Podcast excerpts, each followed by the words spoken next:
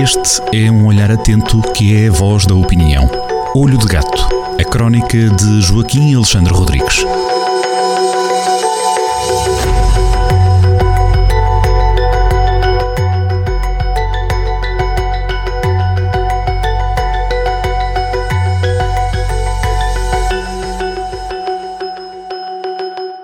Cá estamos nós, em mais uma crónica Olho de Gato com Joaquim Alexandre Rodrigues na Rádio Jornal do Centro. Joaquim, bem-vindo, é sempre bem-vindo. Hoje vamos falar sobre conversas discretas, é isso? Conversas discretas que são, que são importantíssimas.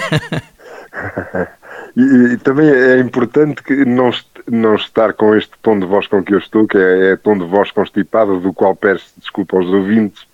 É, é aquilo que costuma dizer a fruta do tempo. Ainda ontem de manhã houve uma molha tal, daquelas valentes, é que eu não pude escapar e, portanto, estou assim com esta voz assim meia grossa.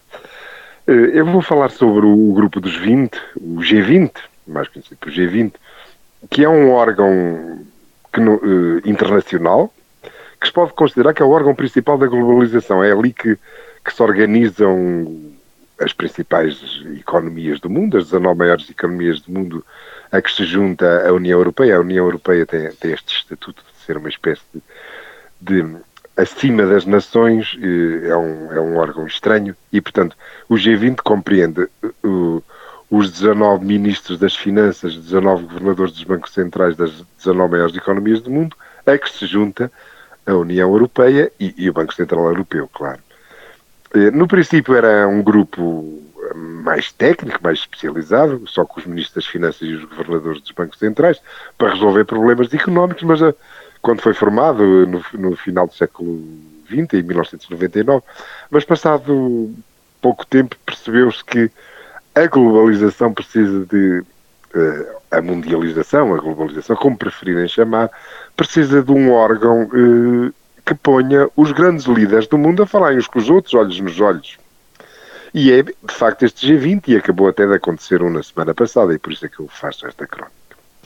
Porque aí os líderes podem-se falar olhos nos olhos, têm encontros eh, mais discretos, encontros eh, mais públicos eh, e tomam decisões importantes com impacto nas nossas vidas, porque a globalização, eh, que nós julgamos como uma coisa adquirida até depois da, depois da peste, e da avaria das cadeias logísticas e também de, algum, de algumas decisões políticas que já não têm muito a ver com racionalidade económica, mas com eh, algumas loucuras nacionalistas, imperialistas, vejamos o caso da invasão da Ucrânia, eh, estão a variar a globalização e isso é péssimo, é péssimo para o mundo porque a globalização nos últimos 40 anos eh, pôs pão na mesa a milhares de milhões de pessoas.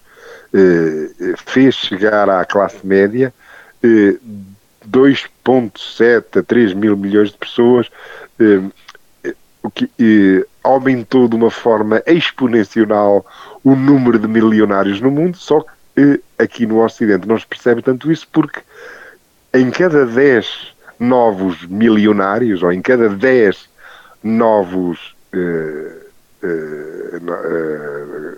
pessoas da, da classe média, aí oito são na Ásia e um, e um, na América Latina, e portanto é um bocadinho já afastado. Simplesmente eh, isso é bom porque os benefícios do progresso humano não podiam ficar sempre para os mesmos, podiam ficar sempre para o Ocidente. Bom, eu depois conto uma história que, aliás, repito e que é um bocado problemática, de um encontro discreto que houve na cimeira do G20 em setembro de 2013 entre Barack Obama e Vladimir Putin. Tinha acontecido uma, uma tragédia inominável, que o presidente sírio Bashar al-Assad tinha bombardeado em Guta o seu próprio povo com gás sarin, portanto uma arma química, causando uma morte, por, uma morte horrível por sufocamento a 1.400 pessoas e muitos deles crianças, um, uma coisa horrível. Eh, ainda está, eh, eh, o senhor Bashar al-Assad ainda estará muito a tempo para ser sentado no Tribunal Penal Internacional só por este crime, não contando com os outros. Foi um horror. Obama isto foi no, em agosto de 2013, na 21 de agosto de 2013, foi este bombardeamento. Obama andou em reuniões uh, com os seus staff, incluindo com Joe Biden, que era o seu vice, e depois acabou por resolver a coisa através de um, de um encontro chamado lado no G20 em São Petersburgo, chamou de lado Vladimir Putin e disse-lhe, olha, eh, só há uma maneira de resolver, de, de, de a Síria só tem um, um, caminho, tem que destruir o seu arsenal químico. Vladimir Putin assim fez, eh, como se sabe, já uh, uh, Assad é um, um protegido de Vladimir Putin, só existe porque Putin ainda, ainda o mantém debaixo asa. O Vladimir Putin deu as instruções e, de facto, o arsenal químico da, da Síria foi inativado, que é, um, é uma operação extremamente complicada em termos técnicos, com supervisão internacional, portanto, não, e isto teve um benefício para o mundo incluindo para o Ocidente, enormíssimo, porque havia um risco de eh, aquelas armas químicas irem parar às gadunhas do Daesh, do Estado Islâmico, eh, com, com o perigo evidente que isso, que isso teria. Pronto.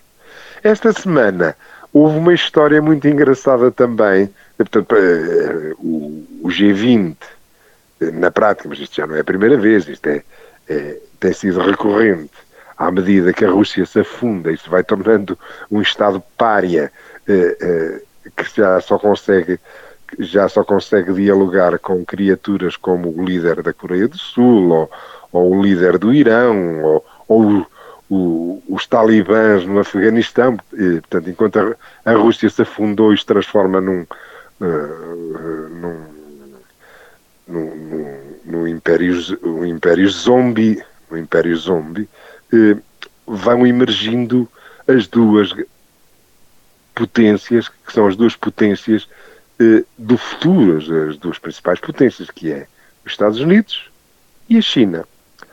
E o grande diálogo e o, e o grande polo e, e das atenções e o grande foco de desenvolvimento no mundo vai ser na Ásia e vai haver sempre esta competição eh, que se quer que, que se quer continuar a haver um, um diálogo, e, e, assim aconteceu, entre Joe Biden e, e, e Xi Jinping. Xi Jinping. E, portanto, foi, houve uma espécie de G2, Joe Biden, Xi Jinping. Bom, e depois houve uma cena muito engraçada que fez as delícias dos Facebooks e, e, do Twitter e de todas as redes sociais do mundo, que foi quando Xi Jinping decidiu puxar as orelhas ao primeiro-ministro do Canadá, Justin Trudeau, porque aquilo que combinaram uh, apareceu tudo nos jornais e Xi Jinping achou, ficou furioso com isso, porque de facto, e é verdade, a este nível de relações entre os grandes líderes mundiais tem que haver espaço para conversas discretas. E por isso é que esta crónica se chama Conversas Discretas. E fica a explicação. Joaquim, até para a semana. Até é sempre semana. um gosto.